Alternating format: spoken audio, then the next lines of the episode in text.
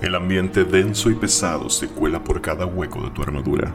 Las sombras saltan de una esquina a otra y las paredes parecen respirar con cada parpadeo.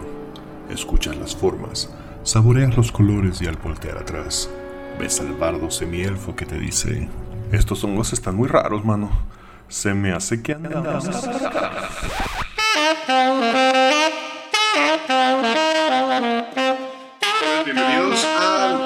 Cuarto episodio de Andamos Mecanos, programa de rol, cultura popular, Star Wars y demás cosas que se nos ocurran. Hoy es 12 de diciembre de 2019 y estamos grabando desde la ciudad de Guadalajara, Jalisco. El día de hoy me acompañan de Game Master Galvez, Hola. Bobby, ah, Osvaldo Luna, A veces Neandertal Que se rime. y DM Don Diablo. Presente. Su servidor, Quetzal Revolver. Y contamos también con la presencia de nuestras mascotas, Daisy y Gwen, que si ven el canal de YouTube ya las conocen. Así que si oyen un ruido extraño de repente, le, le vamos a echar la culpa a ellas. ¿Estás seguro que todos los ruidos podemos echarle la culpa a ellas? Yo creo que sí. Ok, ok. Los ruidos y los olores. Toma en cuenta que un pedo de perro no se escucha. Sí, es bueno. Silencioso pero mortal. Así que comenzamos con de Game Master Galvez y su sección. De cacería.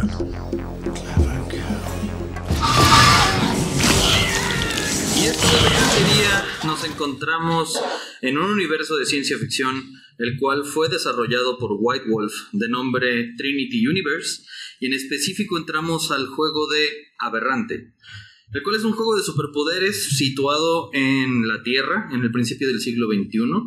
Los Novas, la raza de superhumanos, los protagonistas de este sistema, los cuales son usados como metáfora de las celebridades modernas, son los principales este, bueno, lo que utilizas para jugar. El plot es en 1998, eh, la estación espacial Galatea explota haciendo radiación sobre la Tierra y afectando a varias personas en el mundo, dando el paso al evento conocido como erupción de los novas. Individuos capaces de manipular la cuarta fuerza universal, llamada el Quantum. Este juego es poco conocido para muchas personas, es una de las joyitas de White Wolf que no sé por qué no tuvo la fama que debería. Eh, te daban la capacidad de armar el superpoder. Este, el superhéroe que quisieras, si lo querías hacer superhéroe o supervillano o, o, o super valeverga, pero bueno. Eso es lo que yo tengo de cacería para ustedes.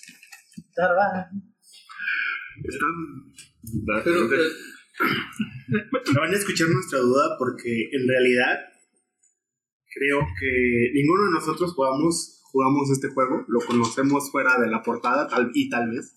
Sí, es, es que es el pedo.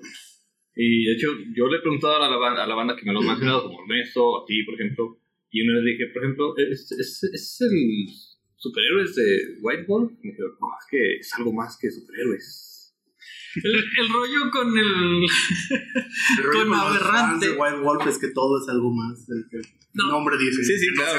Ah, o sea que juegas con Mira. momias. No, es que no son momias como tal. Es algo más. Algo más. Son de Guanajuato. Aquí tienen, por ejemplo, co- ah, cosas que sucedieron en Aberrante que para mí fueron muy divertidas cuando lo jugué con ciertas personas. Los Novas, como lo dice el manual, son las celebridades del mundo. Son tal que parecen que los superhéroes que existen son comercializados por cadenas televi- de, tele- de televisión. Son como personajes eh, como los... Como The Voice. Como, Como The Voice, justamente. que- que de hecho es una excelente mención. The Voice es una manera de ver aberrante que explicaría que no es solo superhéroes, sino también el drama que También tiene alrededor. planetario. Yo una vez jugué, no recuerdo si con ellos, no probablemente con ellos porque son los únicos que conozco que juegan esas chingaderas. este, y, y más que The Voice porque no he visto The Voice, en realidad eh, para mí fue más como Powers. Ok. Eh, supongo que tiene que ver con quiénes estábamos en la mesa y quién estaba dirigiendo porque se convirtió en ese tipo de juego como Noi dentro de, de un mundo lleno de eh, superhéroes o Super cosas. con, con gente con superpoderes. Yo lo, yo lo pondría más como una onda Powers. No he visto The Voice, no puedo opinar. Amazon. Amazon patrocina vez. Vamos, son. que sea. No, pues sí, chécala. Pues. La última vez que jugué Aberrante con mi grupo, literalmente jugaron a hacer una, una televisora, que todos eran novas superhéroes, pero todos estaban enfocados de darle el spotlight a uno de ellos, porque era el superhéroe de la cadena.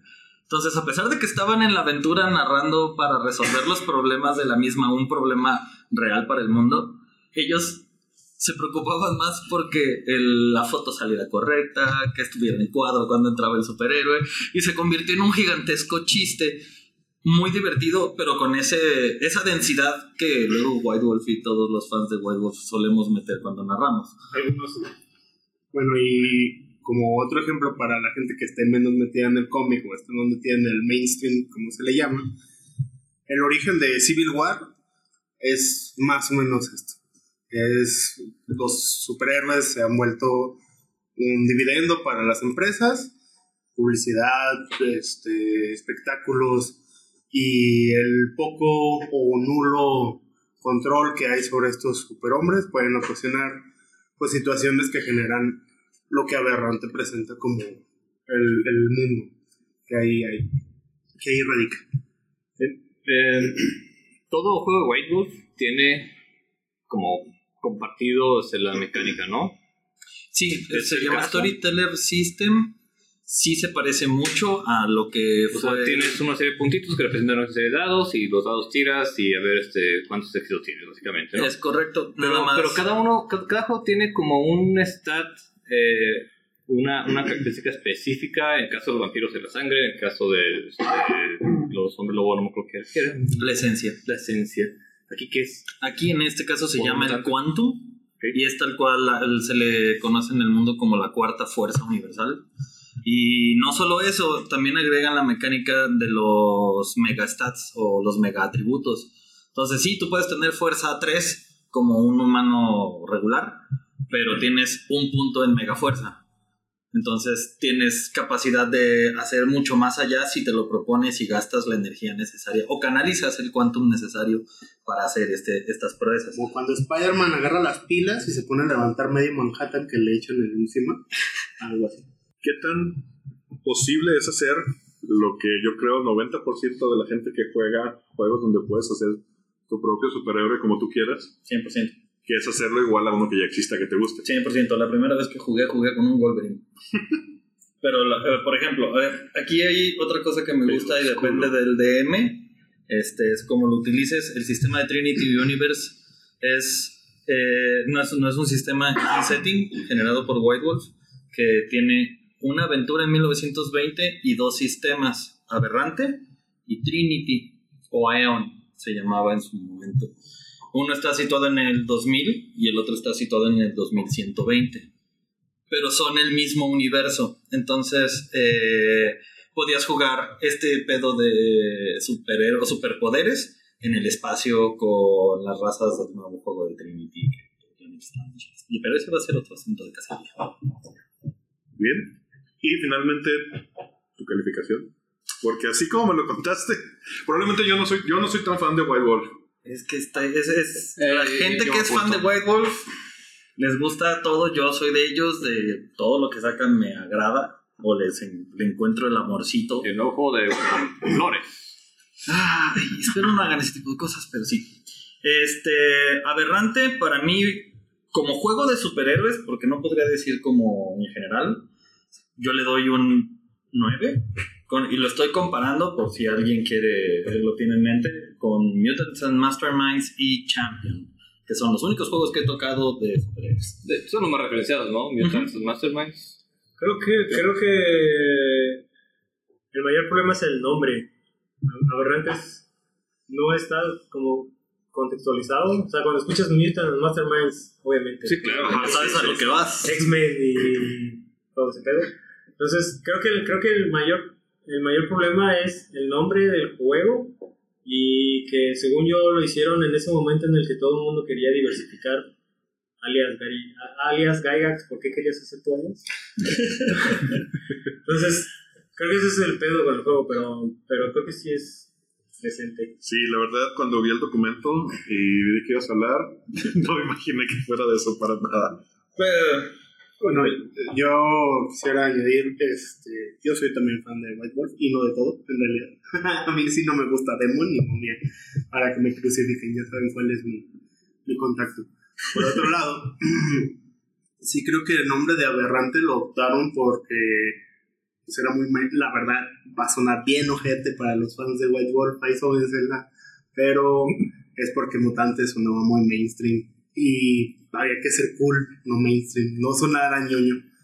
Todo lo que oliera a ñoño los alejaba porque por alguna extraña razón, en los noventas, que fue el boom de White Wolf, pensaban ser cools y en la gente cool y no en la otra parte, aunque fuera lo mismo. Sí, sí, claro. ¿Y si Ser, ser, ser un cool one shot en de aberrante? juego de rol. Sí, yo, los yo, 90. claro. Sí. One shot de aberrante. Próximamente, one shot de Aberrante para el canal de YouTube de Potionless. Y con eso vamos a la sección de DM Don Diablo. Retro. Retro Review. pues otro, otro libro de tiempos pasados, eh, trayendo la memoria, aquí lo traemos. Em, y bueno, se habló en, el, en, en un programa pasado, eh, creo que no estuve en ese, ¿no? ¿verdad? En el de Psionicos, los nuevos Psionicos en quinta edición. Eh, exacto, es el... eh, y aquí traigo el... Yeah. Aquí les traigo el bueno. Es decir, ¿cómo surgió la, la, la psiónica en Dungeons and Dragons? Este, como una. No como un tipo de magia, no como un tipo de poder que alguien tiene, este, sino como una especie de disciplina de mente y cuerpo que te llegaba a hacer cosas extraordinarias, que en cierto modo parece magia, pero que usaba mecánicas muy diferentes. En esos ratos de segunda edición, otra vez segunda edición, por supuesto, esto, los eh, diferentes categorías diferentes clases como el guerrero, el ladrón, el mago, todos tenían su propio libro, aparte del libro básico, donde puedas saber lo, lo general de esas categorías, ahora tenías un libro con todas las reglas de esas categorías extendidas. Y entre eso surgió un par de cosas. El primero fue unos cuantos monstruos que usaban algo llamado poder psiónico. Y un setting del que voy a hablar más adelante en otra ocasión, Darkson. Donde ya se integra el psiónico como una categoría ya específica y que necesita todo un manual para explicarse. Eh, mientras que en otros manuales tenías este, variantes de los guerreros, variantes de los clérigos, etc. Aquí no hay variantes, es eh, el psiónico con todo lo que necesita y este, con eso puedes crear un psiónico diferente para cada persona, básicamente. ¿Qué nos consta de esto? Pues una, como siempre, una em, descripción de la categoría, qué es, qué hace, cómo lo hace, su propia de experiencia, por supuesto, porque segunda edición, las tablas de experiencia eran diferentes. Bueno, solo para hacer el señalamiento, como ya todos escucharon, sí nos escucharon y creo que nos escucharon Sí, no, en no, episodios anteriores, yo no soy fan de segunda edición, pero aquí sí he de reconocer que el manual de Sionicos es quizás el único de clases que valía la pena por sí mismo, porque los demás las opciones eran muy pocas para el costo del manual. Estoy tomando en cuenta los precios y la accesibilidad de la gente de los años 80, ¿no? En Y- México. y, y más en México. pero, Otro pero tema. sí era. Sí, sí, sí. Pero sí, el manual de Sionicos presenta, como bien señala Don Diablo, eh, una, un- realmente una categoría. Algo que no viene en el player y algo que no, es no era posible conseguir de otra forma. Sí, el, psiónico, eh, las cosas que tenía muy diferentes a otras categorías es, ok, tienes poderes, pero no tienes eh, una cantidad de conjuros por día, eh, una cantidad de slots de conjuro. No, aquí lo que tenías era como una especie de puntos de poder psiónico que se iban gastando. Eso te daba la chance y la versa- versatilidad de poder repetir el poder una y otra y otra vez hasta que logras hacerlo. Y los Dependiendo. poderes, dependiendo, bueno, hay unos que no eran repetibles. pero eran mantenibles. Eran mantenibles. Eso es, que eso también habla de la versatilidad de la que hablas, ¿no? Y no solamente se puedes mantener un poder y aparte lanzar otro, siempre y cuando te ajustaran los puntos este, y tus habilidades para, para hacerlo.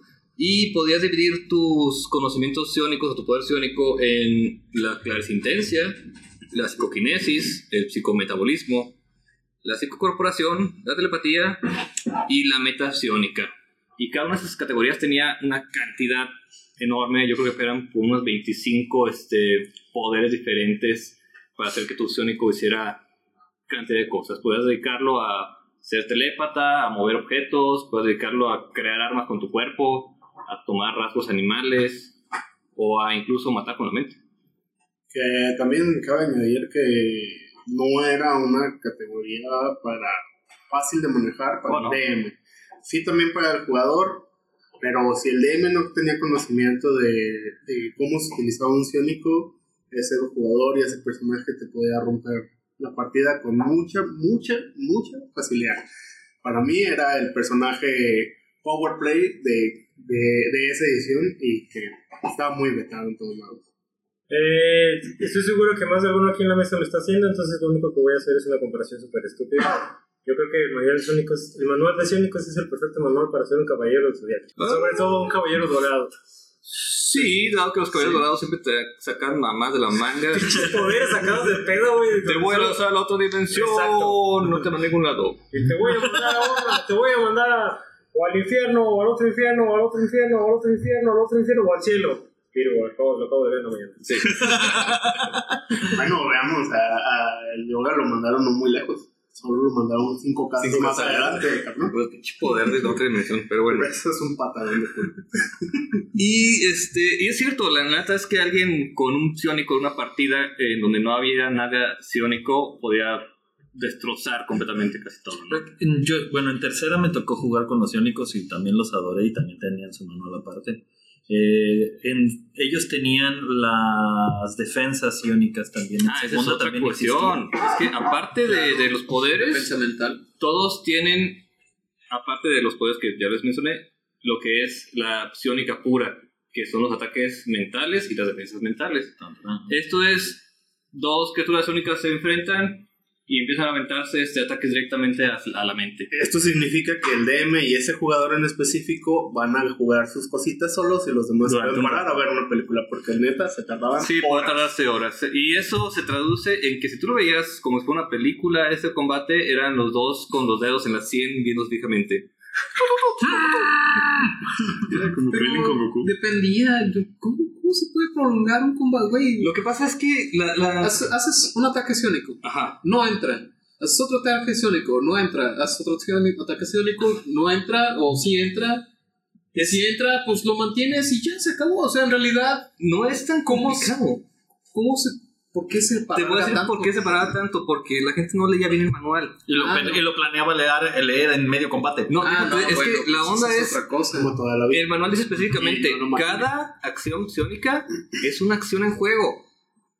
Pero los DMs decían, no, es que todo, todo pasa en la mente, No, güey. pasa en un microsegundo. No. Exacto. Ey, era, era hackear en Shadowrun segunda, Exacto. cabrón. Ay, güey, Era- tercera Cuando el hacker Sí, sí, sí. hackear ya era así como.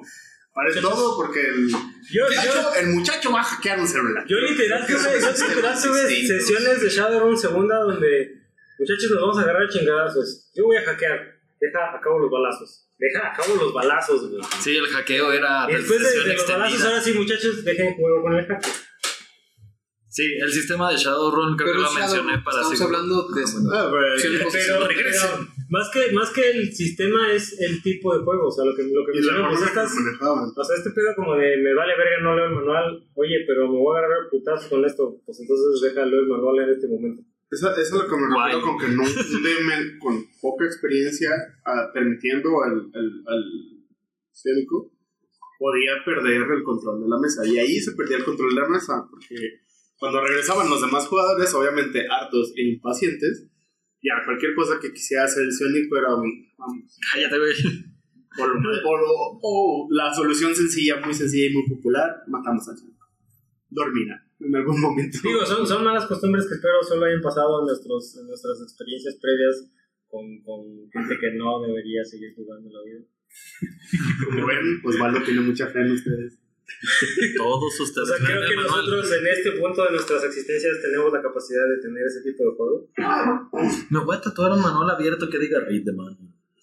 Pero en ese tiempo no, o sea, en ese tiempo era como, como vamos a sentarnos y jugar. No, y no solo era eso, sino que muchas veces conseguías el manual en Word, traducido por quién sabe quién, O en HTML. transcrito por quién sabe quién, y quizás estaba mal, tra- tra- mal traducido. Pues. Y hasta no los sé, en a lo español.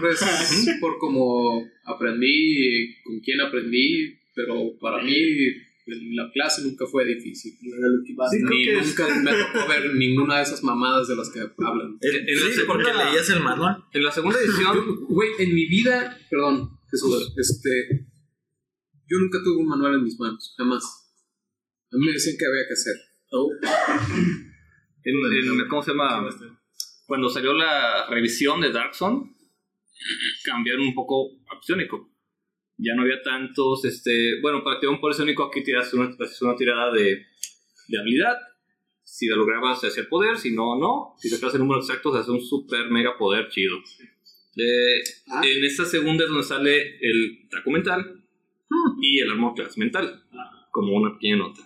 Ya no es los, para... los power checks. y los perdón, power checks. Los power checks es una que no tiene nada que ver con los power checks de, De Ravenloft. Pero por ejemplo, es curioso porque segunda tiene esta mecánica de 18, 19, 20 crítico, Ajá. ¿no?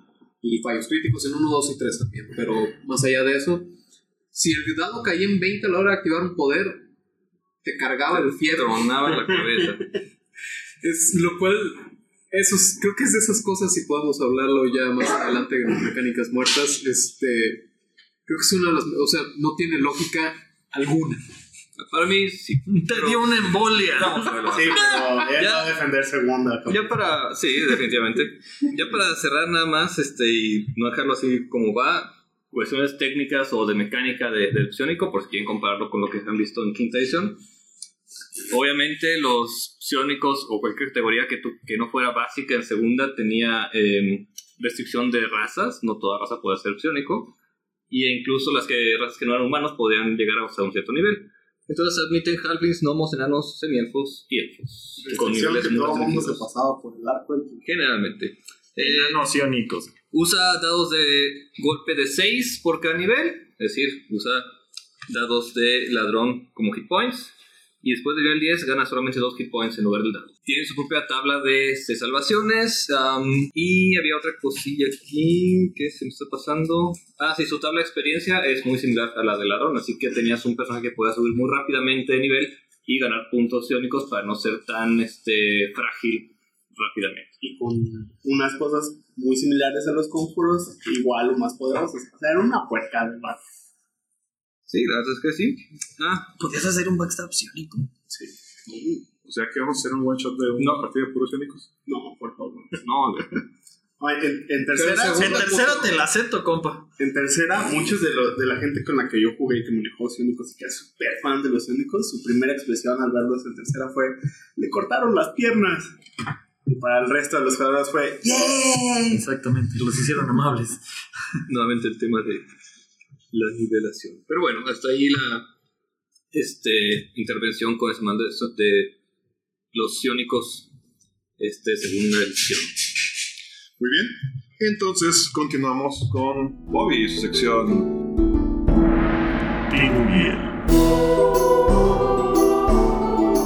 Bueno, yo en, en la sección voy a tratar temas relacionados con libros en general, eh, que tengan que ver con rol o afines.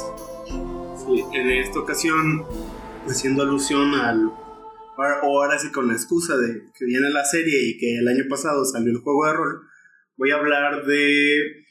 Pues de algo que a lo mejor va a parecer demasiado simple, como es el nombre del caballo de Geralt de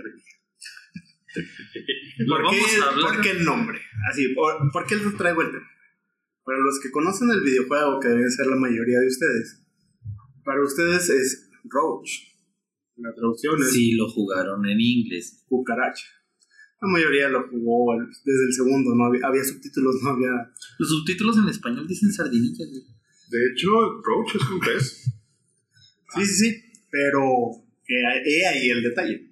Sardinilla es el nombre eh, que utilizaron en la traducción al español. Español. Sí, bueno, en español de España. Ok. Este, como dato principal, eh, hemos de decir que los libros, los libros polacos, que es el origen de Geralt de Rivia, el primer idioma al que se traducen es al español. Y de hecho, todos los demás libros se traducen basados en el libro en español. Entonces, si hay errores de traducción de origen, son desde, desde la traducción al español. También otro punto es que, según mucha gente, mucha gente que se dedica a la traducción de libros, es la mejor traducción que hay del polaco a cualquier otro idioma.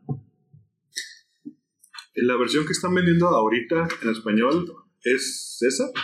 Es esa. ¿Es la versión de, de España? ¿Sí? Es esa. Ok, entonces no hay una versión latinoamericana. No. No, porque la, la- la editorial que tiene No, ahorita los, la, la editorial que tiene los derechos actualmente, porque no es la original, eh, hizo una adaptación, pero más bien basada en hacer como una actualización al, al- al lenguaje. Ya utilizando a lo mejor algunos modismos de, del videojuego, pero no por completo, no, no se pierde por completo. Digo, de entrada, eh, Dandelion acá no existe, se llama Jaskier, que es el nombre polaco. Ese sí, lo, ese sí lo prefiero. ¿no? Yo sí, lo, los- yo sí lo conozco, de hecho. Porque los nombres, pues mira, mi maestra de inglés de secundaria estará muy orgullosa de que repita que los nombres no se traducen, sea el idioma que sea. Yo apoyo eso y me choca que los traduzcan. Pero en el caso de Sardinilla, no es un nombre propio, porque es el nombre de un caballo, de, de entrada. Y, de- y lo otro es, mucha gente cree, y lo, y lo he visto en foros y en muchos este, sitios de internet, que el nombre de Sardinilla es en referente a un pez, lo cual no tiene ninguna lógica, puesto que Polonia no tiene salidas al mar No hay sardinas. no hay sardinas. Ok. ¿ok? La sardinilla es el nombre que se le da a un insecto de pantano, del mismo modo que nosotros lo conocemos como caballito del diablo. ¿Qué tal? En polaco, obviamente, les debo el nombre porque por más que lo busqué, no lo encontré y creo que sería totalmente inoperante para pronunciarlo porque Le es- podemos decir a Google es, Translate. es- es muy, muy complicado, pero es un insecto de pantano y eso tiene más lógica, pues en Polonia abundan los pantanos. Ok. que si se fijan en la, en la narrativa o de la descripción geográfica del mundo donde sucede, Ujú. lo- el, por lo menos los primeros libros de, de Geralt y donde y cerca de Kaer Morhen, lo primero que hay es montañas Hay pantanos, hay un chingo de pantanos. Así es. Que ahora me comentaba otra vez la forma específica de este insecto por el cual se traduce como tal, ¿no? Como Ajá. semilla. El, el, el insecto, vaya, yo utilizaba los caballitos del diablo por poner un ejemplo. En realidad el insecto no es una libélula. Es, una, es un insecto aplanado, largo. Vaya, piensen en la cucaracha, tal cual como la conocemos, en la forma de patineta. Más pequeña. Y tiene este color de las sardinas. Azul, plateado y ese tornasol que, que hace el- la piel de la sardina. Entonces, ese, ese insecto también radica en el norte de España, la parte más cercana a los Países Bajos, que también hay algunos pantanos. Entonces, el nombre que tienen en esa región de España es sardinilla, porque para ellos, ellos que sí tienen acceso a la costa, eh, les recuerda a las sardinas, tal cual. Entonces, la traducción es sardinilla porque es el nombre regional de ese insecto. O sea, no es un error, No es un error. es un regional. Es, es un modismo, es un modismo traducido a un modismo local, en este caso el modismo es polaco, traducido a un modismo español. De cual todas las demás traducciones sí, Ah. sí la cagaron. Exactamente, porque no tiene nada que ver con la cucaracha. Bueno. Aunque en Estados Unidos le Pero el nombre, el nombre también en inglés de Roach es el pez. Ahorita estoy viendo, estoy viendo Google Translate y voy a poner cómo es el nombre en polaco. Se podría decir plotka. Pronúncialo Pero, bien, pero o sea, más, más que haya sido un error de traducción de los traductores, va más que nada con la eh, con el lector. O sea, el lector lo, se lo quedó como cucaracha. Ah, sí. Pero, Sí, sí. pero no, o sea, porque no está dentro de este contexto español ni esto, dentro, dentro de este contexto eh, polaco. Entonces, cuando llega al americano, para, para el, para el americano es roach y lo primero que piensa en roach es una cucaracha. Y, y vaya, el, el- el punto de traerlo a la, a la mesa no es, no es ni calificar ni criticar una traducción u otra. Te digo, después de todo, Jaskier efectivamente es un diente de león y donde león es un diente de león. Entonces, si vamos a, a- a ese mismo criterio, pues no está mal. O sea, Jaskier sí significa diente de león. Así es. Ah, entonces no me vengas a chingar. Pero, eh, pero en el idioma original, en polaco. Tal cual. Eh, aquí es, como mencionó Osvaldo, es resaltar el hecho de que toda lectura tiene una segunda, una tercera y una cuarta. Mientras ustedes quieran investigar más sobre el tema, van a descubrir cosas muy interesantes, que es lo que, ese tipo de cosas, digo, a final de cuentas, esto es un programa para gente geek. ¡Ñoños! ñoños, estamos clavados en detalles así de obsesivos. Entonces, es- eso es como lo que a mí me gusta. Buscar esos detalles, resaltarlos y que los conozcan para que tal vez en otra oportunidad, si no han jugado, si no han, le- si han jugado los juegos y no han leído los libros, leanlos. Y si, no han, y si ya leyeron los libros y se les pasaron estos detalles, tal vez sea momento de retomarlo con más calma e investigar todos esos detalles que se te pasaron o que no se te pasaron, pero que durante la lectura Te preguntaste. te preguntaste de dónde viene ¿Y cómo para qué? y investigarlos un poco más. Vas a darte cuenta que tiene una riqueza aún mayor la novela eh, de fondo. Y conociendo, y conociendo estos detalles vas a adquiere otro sabor. Es como descubrir un nuevo sabor en el plato. Son los easter eggs a la antigüita, güey. Exacto. Es como lo que mencionabas tú de, de que él a huevo sabía de esgrima. O sea, hay, hay ciertos movimientos que narra que son exclusivos de la zona. O sea, no los encuentras en otro tipo de, de ejercicio marcial. También o sea, ese tipo de cosas. pirueta polaca. Suena cagado, pero sí es un movimiento así de güey, solo esos cabrones. Sí. O sea, solo esos güeyes sabían hacerlo. ¿Sí? O sea, como, como lo que mencionamos de, de Obi-Wan Kenobi, cuando cambia de estilo. O, o en su momento, eh, las, toda la combinación de ataques que tiene Dritch, por ejemplo. O sea, es una serie de, no sé si son dos o tres estilos diferentes de esgrima. De hecho, como, como dato, tomando en cuenta esto que están mencionando ahorita, ya para terminar, eh, los lanceros polacos fue una unidad que existió. De hecho, fue la principal unidad que apoyó a Napoleón durante su primera expansión. Se les consideraba imbatibles y funcionaba como mercenarios. En las novelas, los lanceros están, los lanceros polacos inspiran a la unidad de castigo de que va contra los elfos. Por eso Oh, siempre van a caballo y llevan una lanza y terminan eh, empalando a los elfos en los caminos. Empalando gente, Tienen cómo hacerlo. Porque son los lanceros polacos. Y era una costumbre de los lanceros polacos. O sea, y, y ya, bueno, después lo mencionaremos, pues, pero en realidad mi punto es que es cuando un escritor hace la tarea y otro no. Pero luego Por hablaremos de cierto. Spoiler alert. sí, Ah, cierto. ah, no, ya seamos habíamos, honestos, elfos van a morir en todos lados. ya habíamos dicho que el programa siempre es full spoilers. Ok, Yo sí tengo que admitir una cosa. Cuando me entero que hay novelas, sí que ahí eh, ya estaba la primera. había salido el primero en español y estaba aquí en, en Gonville. O sea, ya lo había visto. La reedición. dices. Sí, la que, la que está ahorita. la- La, que está ahorita. Ajá, o sea, podría haber ido a Gonville a comprarlo y leerlo en español. Y habría leído esa traducción. Así es. Sí, al, al- al saber que era en polaco, el original, y obviamente no hablo polaco, sí caí en un malinchismo de a huevo buscar la traducción gringa, asumiendo que iba a ser la más, acerca- la más cercana. Ándale. Ahora, ayudó mucho que los libros están muy baratos en Amazon. Así es. Y creo que Este, eso es lo que más ayuda. Sí. Lo he visto en muchos 400. foros, no fue nada más tu, tu opción. He visto en muchos foros que muchos fans de los juegos mencionan lo mismo. Y es, vaya, criticamos mucho las traducciones españolas porque se lo han ganado el, a pulso a lo largo de los años, pero eso no quiere decir que no haya traducciones buenas.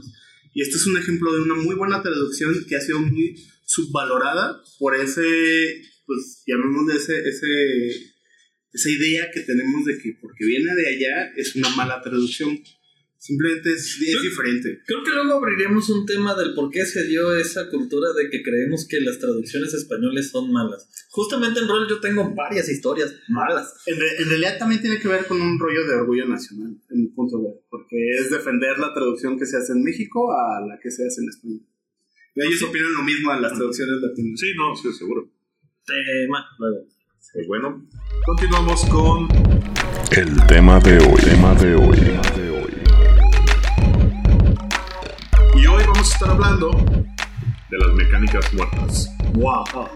Eh, creo que todos asumimos que estábamos hablando de Calabozos y Dragones, Sí, yo pensé en Tijuana, pero creo que.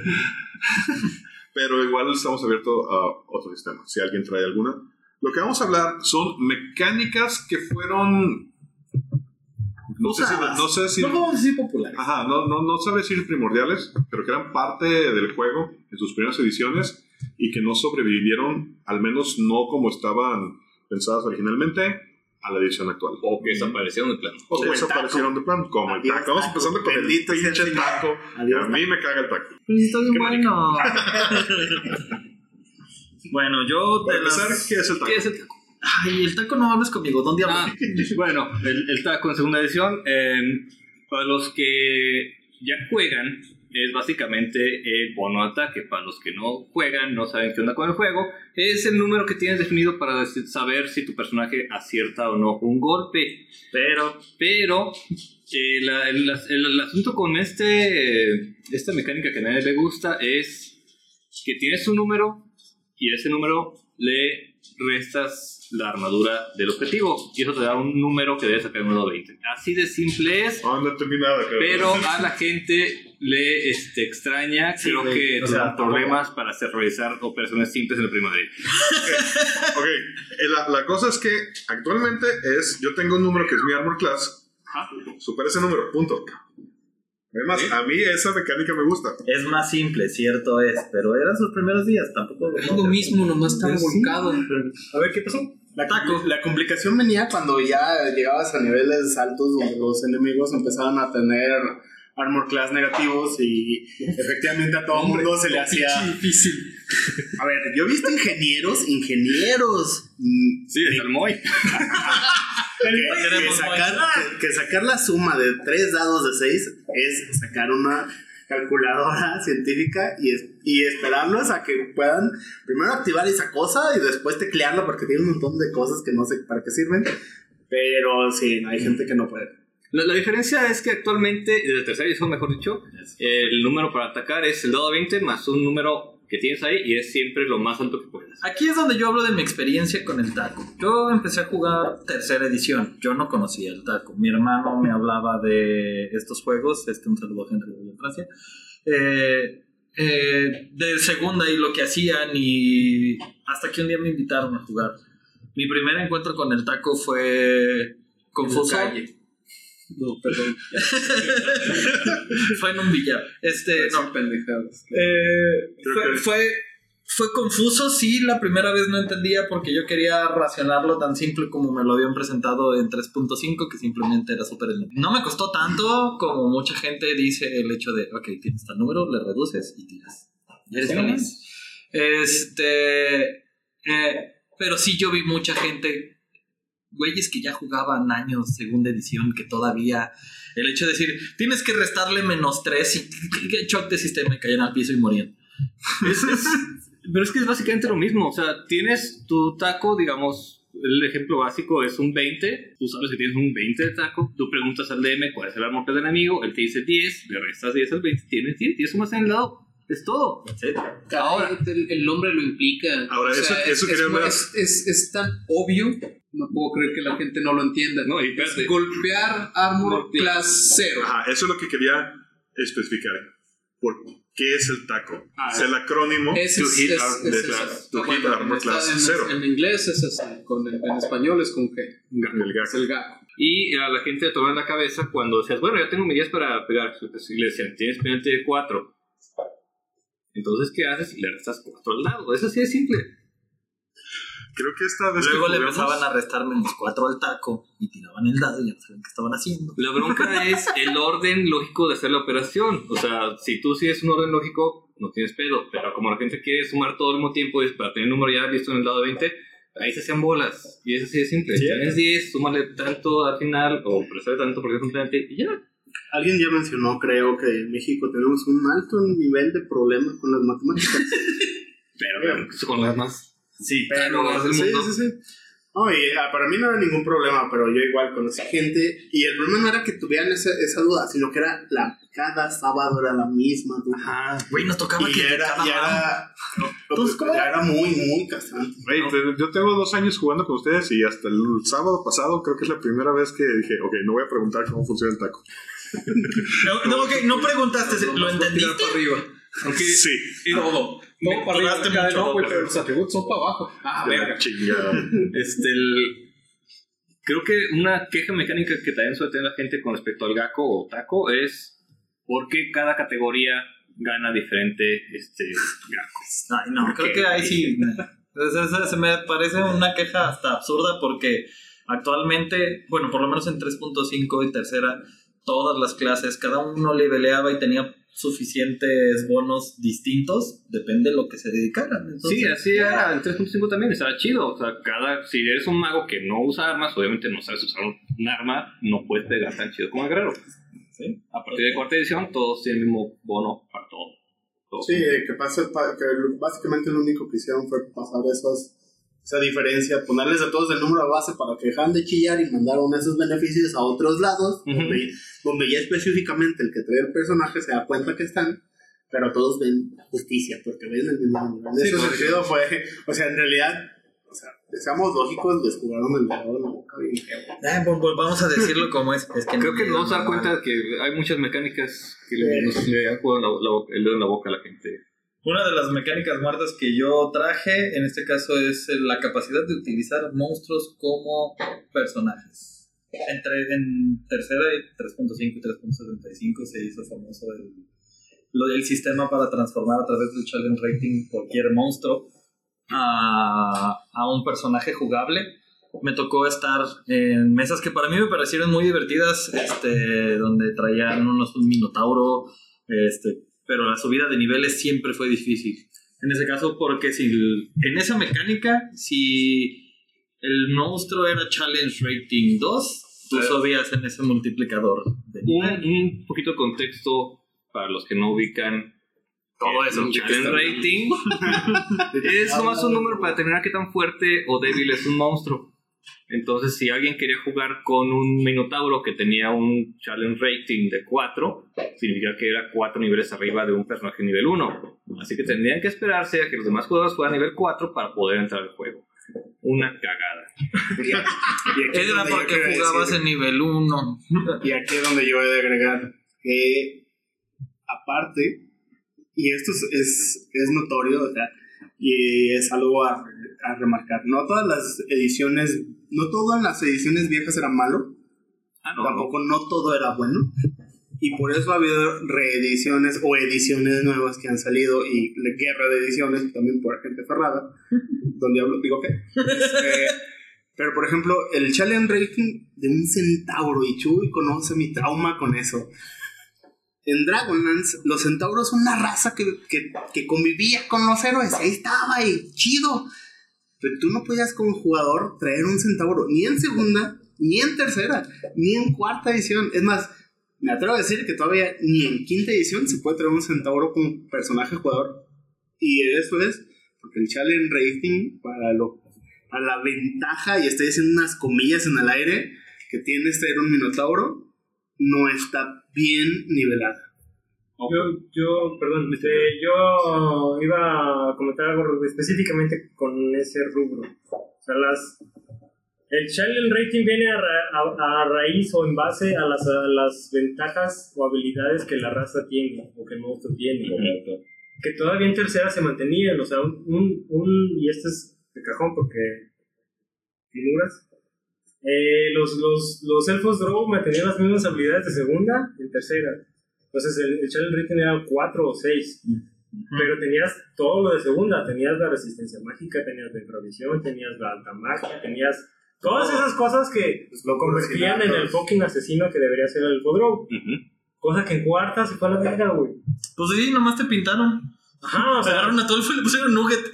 Y, y no solo, y, y en cuarta se fue, pero en quinta no le hicieron justicia. Fue un. Aprovechemos que ya se fue y nadie lo recuerda. nadie nos dijo nada. Nada se dará cuenta. No es que tengamos una serie de novelas de un elfo draw más verga que todos los demás elfos. Ahora, como nota, en segunda sí se podía usar monstruos, pero no directamente el manual de monstruos. Había un manual específicamente con reglas para tener ciertos monstruos. Así que sí puede ser un centauro, por ejemplo, o un drow, o incluso hasta un ogro mago, sin esperarte a hacer un nivel más alto para alcanzar a los jugadores. Ahí la restricción básica era experiencia. Ajá, pero sí menos experiencia por ser este, por tener más ventajas. Sí, el centauro máximo que podía llegar era 6, casi cualquier cosa. No, de guerreros puede llegar a mucho. Sí, de guerreros sí pero lo que a tenía 10, es que lo, lo que tenía ahí en segunda es que los las ventajas de los monstruos sí eran ventajas. Tanto que el centauro, por ejemplo, tenía más fuerza, tenía más construcción, corría más rápido, tenía como experiencia con lanzas, contabas como criatura grande, es una desventaja en segunda. Este, y Tercera, no. tenías armor class natural y tenías hit points extra por tu cuerpo de caballo. Estaba controlados como Hidais, los Hidais que ya no eran los dos. Empezabas como con 24 hit points extra, así, Ujú. siendo nivel 1. Sí, A, a mí me tocó jugar, por ejemplo, con una pari de puros monstruos a niveles altos. Obviamente, por lo mismo que dices, de que tenías que esperar, pues mejor empezabas con la pari alta. Este, y, y la neta lo disfruté un chorro. Fue una de las que más disfruté. De hecho, Milo Bolsa de Huesos, que es un personaje que jugué en tu aventura, está basado en ese Minotauro. Ok. Pues entonces tenían que ser monstruos humanoides a fuerzas. No. O sea, ¿Puedo, podías ¿puedo traer unos obo? Eh, en No. estricta teoría, la No, regla no, te permitía armarlo, pero ya era mamada. No, es, es eh, debe tener un nivel de inteligencia específico para que pueda considerarse eh, Pensante. un- Vamos. Una, una criatura que puede tomar una clase. Deben ser capaces de tener una sociedad. Ajá. O para que puedan tener una clase, o sea, para que sea un oso búho guerrero. O sea, ya. Voy a hacer un one shot de puros osobos. Oh, Sí, pues. Guanchos, puros guanchos aquí. A ver, ¿qué, qué otra mecánica? Y el Pokémon les- Abrir puertas y doblar barras. Chinga tu madre. Nunca en toda mi historia de jugar segunda edición he logrado ese puto número, güey. Güey, yo lo logré una vez, pero traía un semi-ogro bárbaro, ¿recuerdas? El Bruto. único que lo ha logrado, además de Michelle, es el pinche muro. Shaggy, amamos. Yo y el muro. Yo voy el muro. Y fue una escena épica, güey. El vato estaba encadenado. Así. Como con cuatro puntos, güey. Le iban a cortar la cabeza, güey. El, el malo, requete malo, ultramalo conquistador de la conquistada tierra del norte. y el pinche Chuy le dijo, tira tu doblar barras, puto. Y le sale, güey. Ahora, ¿por qué la complicación antes de que continúes? Porque doblar barras era un porcentaje, un número porcentual. Este, que a lo mejor dices, bueno, pues estaba muy fuerte el bárbaro, de tener, no sé, un 50%. No, con toda la fuerza ogro que tenía, tenía como un 22%, un pedo así. Pero, Güey, yo tenía, me acuerdo que mi fuerza de semi-ogro bruto era 18, 80 y 70 y algo. Mi doblar barras creo que era del 12%. Por ahí va, por ahí va. Y yo también lo logré una vez con el eh, con la hidra. Pero bueno, con el relato, perdón. Con el- y tal cual, porcentual. Y el pinche Shaggy que le sale un 0-1. No solo se quitó los cadeneros, güey, sino que le rompe la pinche quijada al malo, que te malo ultramalo, güey. Uh. ¿Y el otro que era abrir puertas? Abrir puertas, otro número también en el estatus fuerza Básicamente es segunda. derribar la puerta. Sí, eso iba a preguntar. O sea, no es un lockpicking. No, no, no. Es Sí, Técnicamente. patadas. con la, Técnicamente con, abres con la la puerta, pierna. consigues lo mismo con más ruido. Sí, era un número un poquito más lograble que doblar barras. Era más lograble. Puedes tener tal vez un 10 en un dado de 20. 50% de posibilidad. Pero pues, para eso necesitabas una fuerza super mamona. Y que para llegar, Y- güey, llegar a fuerza Recuerdo que con mi samurai, usando el, el, el grito, del, usando el ki, Ah, sí. Tenía 1800 y según recuerdo mi abrir puertas era de 9. Sí. En un 920, o sea, Cabrón. sí estaba muy lograble, 45% pero sí estaba difícil. estaba difícil. está mamoncísima. Bien chida, güey. ¿Qué digo? Son, eso- son esas cosas eh, de segunda que ya no ves ahora en quinta y que creo que le hace falta mucho a, a algunos jugadores en el sentido en el que enfrentan un problema y lo primero que voltean a ver es su hoja. Y obviamente su hoja no les da esas respuestas como antes nos las daban a nosotros. O sea, que a nosotros nos han permitido esta experiencia de saber cómo improvisar o, o de, o de dónde obtener una acción para resolver un problema. O sea, simplemente Obviamente no ibas a lograr ese número, pero tu pinche hoja decía abrir puertas. Entonces, la puerta está trabada y no tenemos ladrón. Lo intentas porque ahí lo tienes. Porque ahí dice el pinche número. Y aquí nos tienes simplemente, pues, haz un chequeo de fuerza. Ese es tu tipo de fuerza. Pero, o sea, pero el cheque Pero- sería más lograble, ¿no? Sería Son situaciones son un específicas. DC-17 y todavía es lograble. Creo que ahí depende del DM. Y ese, y ese es el problema en realidad que yo le veo. O sea, como decía, algunas cosas son buenas de las ediciones viejas. Por ejemplo, estos, este tipo de tiradas en segunda edición desaparecen en tercera. Y había DMs que lo asumían como, ah, pues tira Athletics o tira Fuerza. Y lo conseguías. El que era buena onda. Porque el que no era buena onda te decía, no está en ningún lado de tu hoja, ¿verdad? No lo puedes hacer.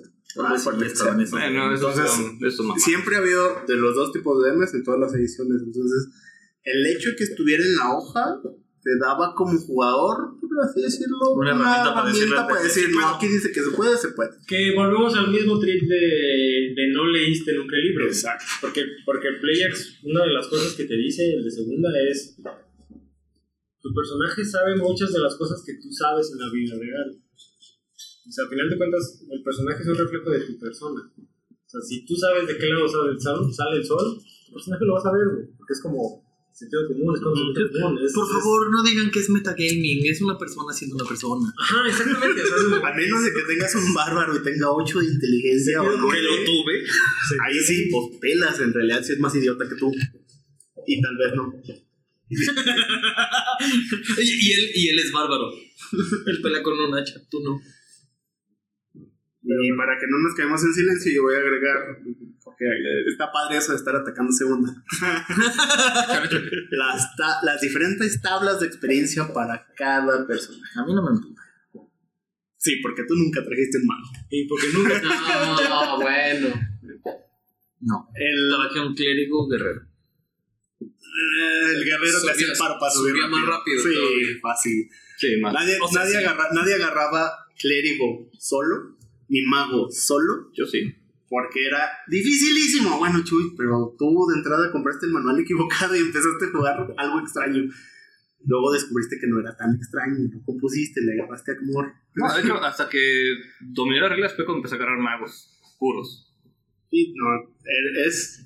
A mí entiendo, entiendo en parte el, el por qué había diferentes tablas. Era la forma de nivelar. Pero también eso estaba hecho con las patas. Y, eso, y a eso le sumabas detalles como reglas que eran optativas y como ya mencionaron, nadie leía el manual. Porque dicen optativas. Como la de, el último en matar al, a la criatura Ah, se lleva por toda la experiencia o se lleva un porcentaje más alto de la experiencia. Güey, no sabes cuántos Sí. DMs conocí que le hacían regla nomás por mamar y veías primero asesinadero de personajes antes de que matara al puto monstruo, el monstruo desangrándose. A mí me mataron primero. En una, hubo una sesión en la que, primera sesión, así, conociendo a los changos, me mataron. Así va y se acabó. Simple, así. la- la- ahora sí que típica escena de taberna, llegan con el bárbaro, le dicen, oye, ¿te quieres unir a nuestra party? Un paladín. Lo traía un bárbaro, que no era muy inteligente, que vamos a lo de adaptas, y era bárbaro, entonces le dice, sí, pero no voy a recibir órdenes de nadie que no sea más fuerte que yo. Entonces hay dos opciones. Nos agarramos a golpes y el que queda noquea, el que si me noqueas tú mandas y si yo te noqueo yo mando. O lo hacemos a, pues, a vencidas, ¿no? Las dos formas, de algún modo eran Pero va- porque no iba a matar a nadie, Era un bárbaro noble sin querer arrancar cabezas. pero pues eh, accedió a agarrarnos a golpes y el que queda noqueado. El problema fue que el primer golpe senté al, senté al paladín y el paladín tenía un amigo muy cercano que en la vida real era su hermano, con un ladrón, y pues basta a un, un bárbaro con 8 hit points de vida, pues no, les- no- No, no pues, necesitan hacer muchas sumas para darse cuenta que no tenía para dónde ir. Que esa es otra. Este, ¿Cambió en algo el backstab a Sneak Attack? bastante. De muchos horrores. Le cortaron las piernas también, según los muy traumados. Bueno, no, no sé si tanto así, pero la verdad es. No, le quitaron como. Tal vez la. la- Nomás le quitaron Ajá, el bonificador, el- no el multiplicador, el Sí, bonificador. le Sí, el multiplicador era el pedo. Exactamente. El que tú tuvieras cierto nivel de expertise en, en hacer un backstab te daba un multiplicador de daño. Y Sí, ese era el que incrementaba. Jean-Philippe lo sabe, por eso puede Ah. hacer a veces, cuando me tocan cosas humanas, puedes hacer daño. Ok, en contexto. Lo que tenemos ahora es el Sneak Attack, que es una habilidad del Rogue, de que si tienes ventaja en el ataque, ¿correcto? Si tienes ventaja de ataque o si está un compa tuyo junto al enemigo, Tienes un dado extra. Dado extra depende de tu nivel. una cantidad de 6 extra al daño. Ajá, es, ahí está. Sí, el backstab, ¿cómo funciona? Si agarrabas a alguien por la espalda, atacabas con más 4 al ataque. Este, y si pegabas, eh, lo que sacas en el dado se multiplicaba Según nivel. por 2, luego por 3, luego por 4 y hasta por 5. Ay, cabrón. Si tenías el kit de asesino, llegabas hasta por 8. Y si, este, si era crítico, pues le aumentabas un multiplicador extra. Aparte, después de sacar esa operación, multiplicabas. Si eras asesino, tenías un porcentaje de asesinato cuando aplicabas un backstab. Tirabas tu porcentual y ya no necesitabas tirar nada más porque estábamos. Desventaja, no lo puedes hacer como en quinta o este que o sea, tienes que hacerlo nada más una vez. Después de eso ya no puedes aplicarlo a no ser que haya situaciones Porque ya saben que estás Ya, ahí. ya te vieron. Pero lo, lo que pasa, lo que pasa es que en segunda lo que tenías que preparar una situación específica que te diera esa oportunidad de hacer ese ataque. La diferencia ahorita es que el, el sneak attack solo necesitas que alguien esté Distrayendo. distrayendo. Tener una ventaja, porque Ajá. en realidad no a alguien distrayendo, depende, depende de qué traigas. Yo tengo al primer rogue que he agarrado y no necesita ni siquiera que alguien le haga el pan. No, o sea, tienes, tienes, ya encontrar tienes habilidades a ciertos niveles que te permiten buscar la debilidad de tu oponente. O sea, no es, no es que tengas una ventaja, pues, bueno, esa es la ventaja que ganas, pues. Sí. Entonces es, es algo asequible, lograble y es como lo puedes hacer acá. Y dices, no está tan mal, pero entonces lo sumas con reglas como el que da el golpe de gracia se lleva el mayor porcentaje de la experiencia. escondido durante el Es un ladrón que no recibe golpes durante todo el combate porque está planeando su momento.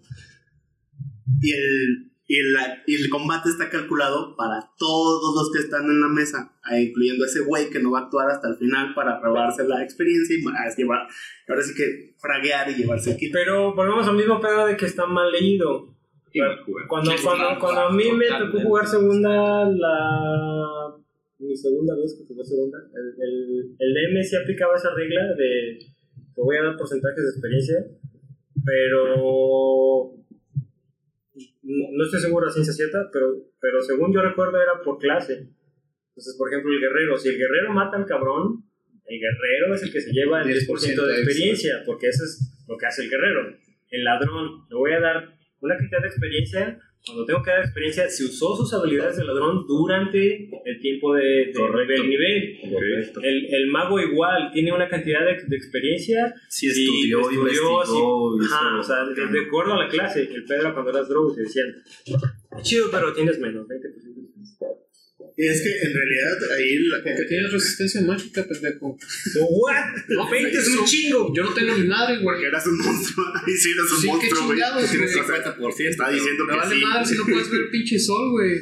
No, y ahí se sumaba, o sea, en realidad sí estaba mal leído, porque todas las categorías tenían ese porcentaje extra, pero sí por usar sus. Pero aparte, si tenían en el número base de, de- del skill, tenían un número en 10% específico. Entonces sumaba ese 10% más las, el que te daban por hacer tus conjuros en el caso de los magos, más el que te podían dar si tu Fireball había matado milagrosamente a esa cosa enorme. Para sumar todo este pedo sí son bien vergas, pero para sumar un puto taco no pueden. No, es que, es que ahí te va el problema. El problema realmente era que nadie hacía esa operación. Ni los DMs. Los DMs simplemente Es decían, todos jugador, de nivel, menos el mago. Porque tiene tabla de experiencia más difícil. Entonces todos suben de nivel, menos el mago. Yo, yo los temas que conocí, Subes cada dos. y me incluyo, pues, también pude en ese rato, ese, sí siento ese desmadre de, de sumar. Y, y eso es, y eso es algo que quiero mencionar que es bien interesante. Si te das cuenta, la edición era para que todos leyeran, porque en las mesas que me tocó jugar segunda eran güeyes que leían esas reglas, DMs que leían esas reglas y veías cómo funcionaba, porque como esas reglas estaban especializadas por clase, invitaban al jugador a destacar su clase de una manera única, invitaban al ladrón ser ladrón, invitaban al, al paladín ser palatonto, invitaban al clérigo a ser un healer. Eh, Y, eh, por ejemplo, hay algo que no me gusta en quinta, que a pesar de los arquetipos. Giro entre comillas. Sí, va, sí, sí, sí. Luego entraremos en las deficiencias de las clases. Entonces, si es clérigo de la ronda, eso no ocurre. No, ni nada. No, casi nunca. Ah. No pagan lo suficiente. Entonces, eso es algo que le da bien bonito a la edición, que a pesar de estos cambios, sí todos leyeran el manual y este jugaran con las reglas, por lo menos en el mismo entendido. No digo al pie de la letra, en el mismo entendido. ¿Tú tienes alguna mecánica muerta que mencionar? Por ahí, escondida. Que te llevas bajo la mano. Algo de dolor y trauma detrás de la mecánica. No, pues continuando con los iónicos, yo, yo extraño el taco mental. En tercero Creo, la- creo que era una, conos era mental. una buena mecánica que de hecho alude a la misma operación que hemos, empezamos a discutir, que era precisamente eh, el armor class mental contra el, taco mental. Sí, e- eso obligaba a que los personajes o y los DMs calcularan el armor class mental de las criaturas de los personajes en cuestión, ¿no? Y En este aparte cálculo no, funcionaba- aparte no había una equivalencia. Sí, había que calcular esa parte. Y aparte era la base de los poderes. O sea, no nada más era para atacar a alguien más, sino que también funcionaba para. Era, era el número objetivo. Número- básicamente el número objetivo de... Sí, era tu, como poder. tu, tu barómetro que te decía que también, y no te podía decir, como ya mencionaba, los dos aspectos. Ni podías buscar un numerote ni un número muy bajito. Tenías tu espectro muy al centro o muy hacia un lado que tenías que conseguir si querías. No, podemos hablar de mecánicas perdidas en la embolia en el 20 de Sionicos. Entonces, ¿qué es eso? O sea, específicamente, a mí no me hace sentido que un 20 este, sea un fallo automático. Tomando en cuenta, o sea, ¿Que tienes el fallo automático? los números, ¿no? Específicamente los números. De pura entrada estás necesitando 20% de probabilidad de que puedas lograr lo que estás pretendiendo contra el 15% que es originalmente. O sea, le agregas un grado de dificultad en cierta manera. Un poco, sí, lo que quieras, pero es significativo a, la fin- a- a final de cuentas. O sea, considerando que cada número es un 5% del total, pues, caray, sí, sí, sí pesa de una manera Importante. este, sí, Quedaban unas escenas muy divertidas porque veíamos que el Sónico lanzó un 20 y todos celebrábamos así, ¡eh, logró un 20! Y el Sónico estaba llorando debajo de la mesa. Tira- tírate al piso y tienes pinche cáncer y buena suerte con eso. Sí, este. Pues a- sí, a mí, a mí yo sí extraño esa, esa mecánica en cierto modo. Este. Obviamente, saliendo de. O sea, una vez que los iónicos desaparecieron, no tiene sentido, ¿no? O sea, porque. Fue algo para ellos. En algún momento, cuando yo comencé a usar, a, a- a armar personajes, siempre era parte del armado. Calcular taco mental, calcular arma class mental. Era, era necesario tener esos números en, la, en las hojas, adicionados a, lo- a todo lo demás. Una vez que eso, pues sí, que, que la clase desaparece, también se pierde con. Se pierde ese número, pues.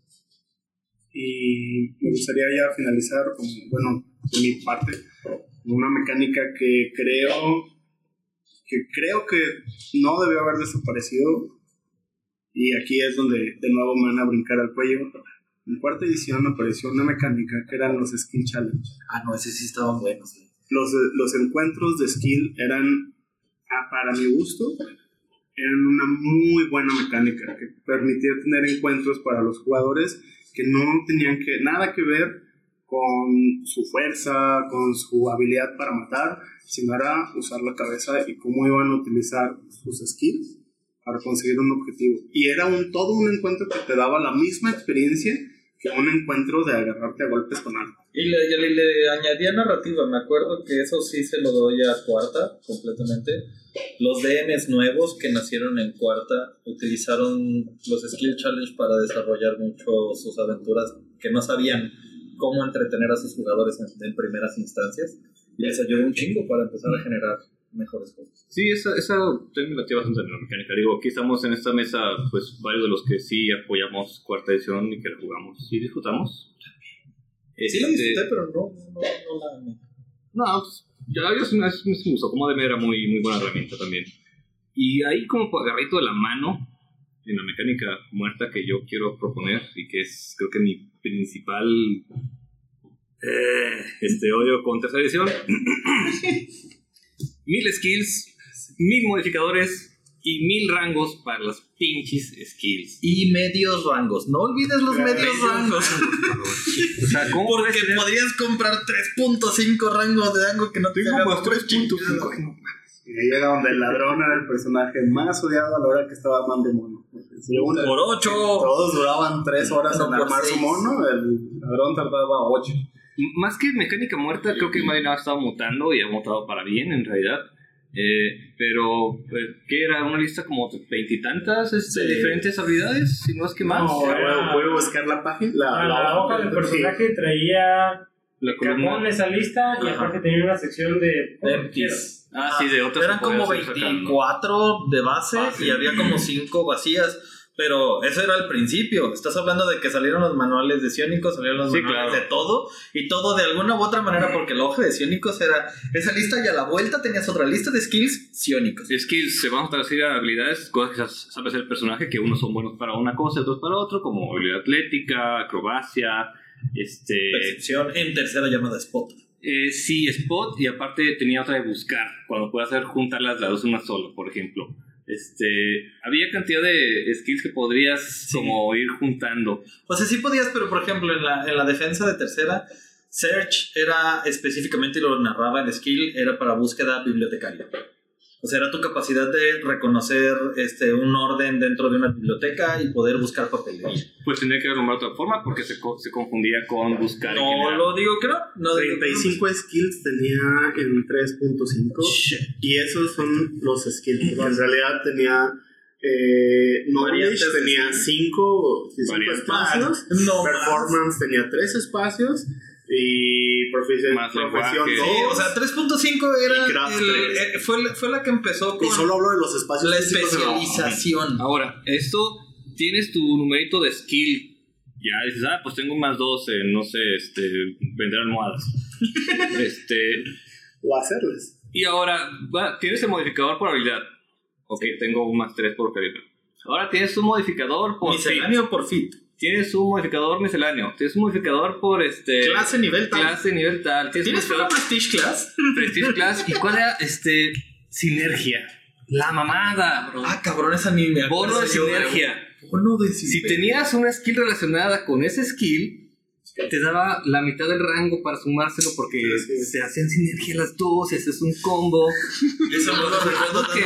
Lo que sí recuerdo, Chaqueta, ¿eh? lo que sí recuerdo, por ejemplo, dentro de la misma categoría de cosas muertas, la- el encadenamiento de fits en tercera 3.5 y Pues haz de cuenta que es 3.75 era lo mismo, era Encadenar- ¿Qué- encadenar qué- cosas. tienes, podías agarrar el fit de Improved Arms y luego agarrabas Improved Exotic Arms y luego Improved Exotic Magnetic Arms. ¿Y qué causaba esto? Primero, una sesión eterna de armar personajes. Ah, sí.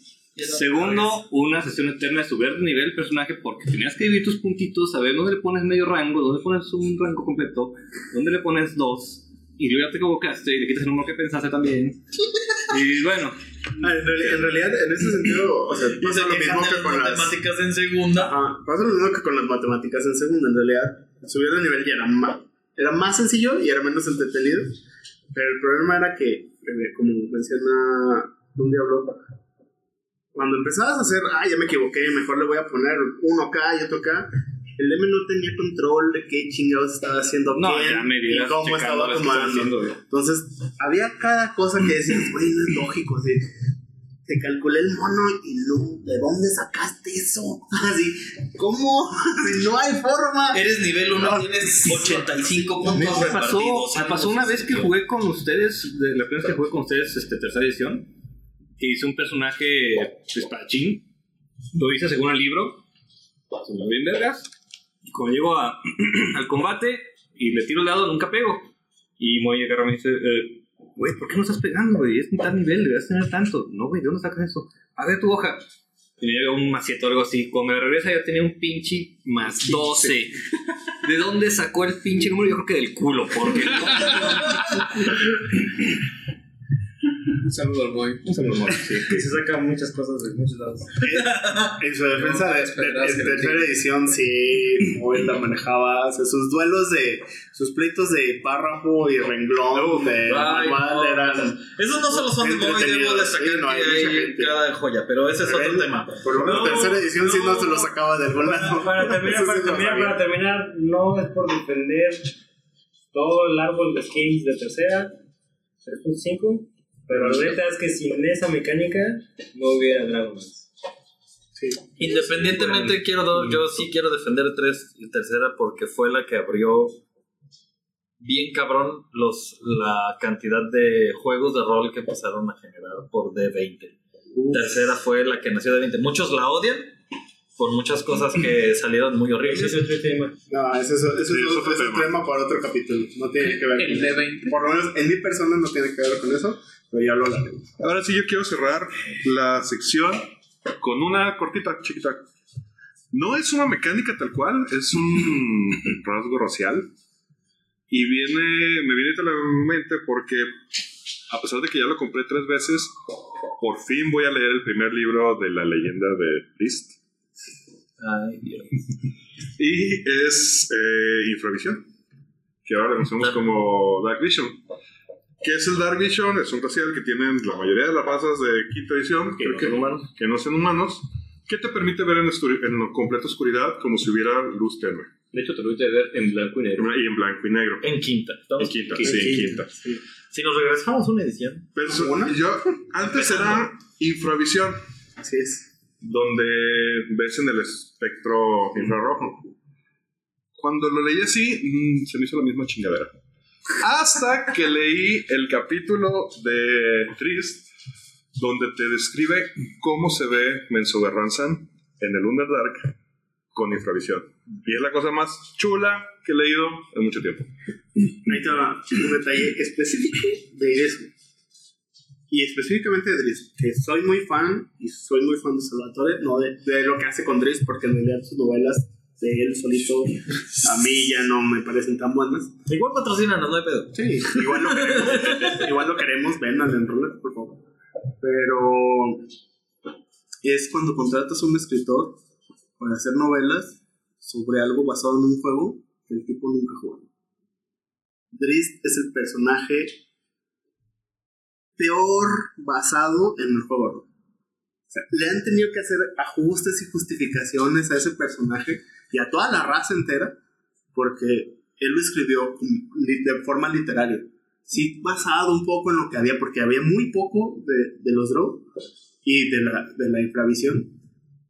En el manual se explicaba, pero no quedaba tan bien explicado. Efectivamente, como tú lo mencionas, es de, de mejor forma detallado, de mejor forma descrito. Y eh, infrarrojo era, como decía el manual, como lo escribe eh, Salvatore, en realidad ves este, el calor que emanan las cosas. Por ejemplo, el lenguaje de los elfos de señas, el lenguaje de señas era lo que veías era las puntas de los dedos y lo que trazaba la estela, era lo que veías, era una escritura en el aire lo que, lo que uno veía, que era muy diferente el lenguaje a señas de ladrones. Y es, ese es mi punto. Por ejemplo, el, el para como para que entiendas, bueno, obviamente si lo entiendes, pero sea, un ejemplo súper eh, claro de lo que está diciendo Bobby es los elfos en el libro, de los libros de Salvatore, los Drows, sí pueden ver dentro de su esfera de oscuridad, güey. En el juego, no. El- cuando haces el conjuro es oscuridad, y tú puedes ver, güey. Aunque, hayas- aunque hayas puesto, al- aunque le hayas puesto al vato fuego fato, güey. No ves, en esa madre, dentro de esa madre no ves ni pito, güey. En el libro sí. O sea, es parte de este como romanticismo, creo que merece su, su tema aparte, porque Sí, en realidad creo que debieron de haber escuchado más a Salvatore, porque los libros son, nacieron en segunda edición, pudieron haberlo tomado en cuenta cuando iban a sacar tercera. Pero, pues, o sea, como siempre todos los, a todos los escritores que invitan a hacer sus novelas, pues en realidad los invitan para que vendan un producto y, y los, los que dirigen hablen de su novela. La- en la- por ejemplo, en la tercera edición estaba dividido en dos: Low Light Vision y Dark Vision. Eh, Low Light Vision pertenecía a los elfos y era como lo que ahora describen el. ¿Cómo se llama ahora? Dark Vision. ¿Dark Vision se llama ahora? No. que ves con luz tenue, ves a- pero entonces veías a colores. Low Light Vision veías a colores. Y el Dark Vision era tal cual, ves en blanco y negro, ves en... eh, Pero veías en en total oscuridad. y veías en toda la oscuridad. Era característica de los enanos, Low Light Vision de los elfos. elfos. Pues con eso terminamos el cuarto episodio de Andamos Arcanos. Nos despedimos de M. Galvez, Adiós. Bobby, Buenas. Osvaldo Luna, Neandertal Bye.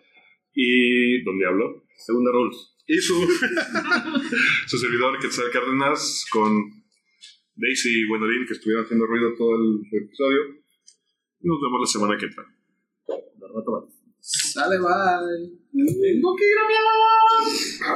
Es que No olviden seguirnos en todas nuestras redes sociales.